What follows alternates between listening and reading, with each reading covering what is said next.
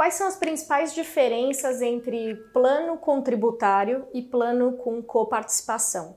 Na verdade, são duas coisas completamente diferentes no seguro saúde, que só tem um nome parecido. É, então, plano contributário é quando uma empresa contrata um plano para os seus funcionários e ela faz um desconto em folha quanto à mensalidade desse plano. Não existe um, um valor mínimo de desconto, mas o fato da empresa fazer este desconto em folha, ou seja, do funcionário contribuir no pagamento do plano, faz com que ele consiga na maior parte das vezes, manter esse plano depois na pessoa física durante um tempo.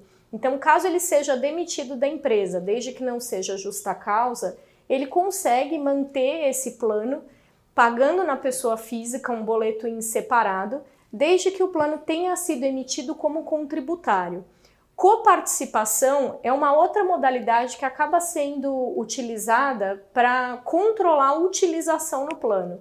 Então, o que é o coparticipação? A empresa contratou lá o plano para os funcionários, independente desse plano ser contributário ou não, ou seja, independente desse funcionário ter ou não o desconto em folha, cada vez que ele for utilizar o plano, que ele for fazer uma consulta, um exame, que ele for utilizar um pronto-socorro, ele coparticipa no pagamento dessa despesa.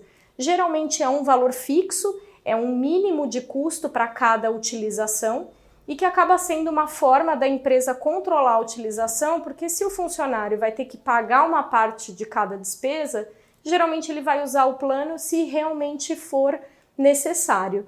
Né? Então essa questão da manutenção do plano, ela está vinculada com a questão do plano ser contributário. Se o plano é não contributário, mesmo que ele tenha sido emitido com coparticipação e esse funcionário sair da empresa, ele vai estar tá descoberto, ele não consegue depois manter esse plano.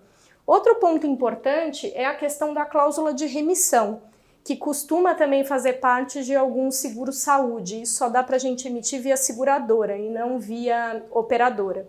O que, que é isso? O vínculo do plano de saúde ele é com a pessoa, com o funcionário, com o estagiário, com o prestador de serviço ou com o próprio sócio da empresa. Só que geralmente as pessoas colocam dependentes, colocam cônjuge e filhos.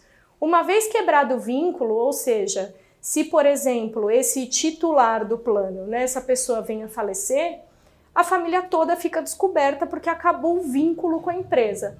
Então a cláusula de remissão ela é um seguro que tem dentro dessa apólice para que caso o titular faleça, os dependentes fiquem cobertos durante um tempo, aí isso varia entre dois a três anos, sem que nem a empresa nem a família tenha que pagar por essa cobertura, mas dá tempo para a família se reestruturar né, e ter tempo de contratar algum plano em outro lugar.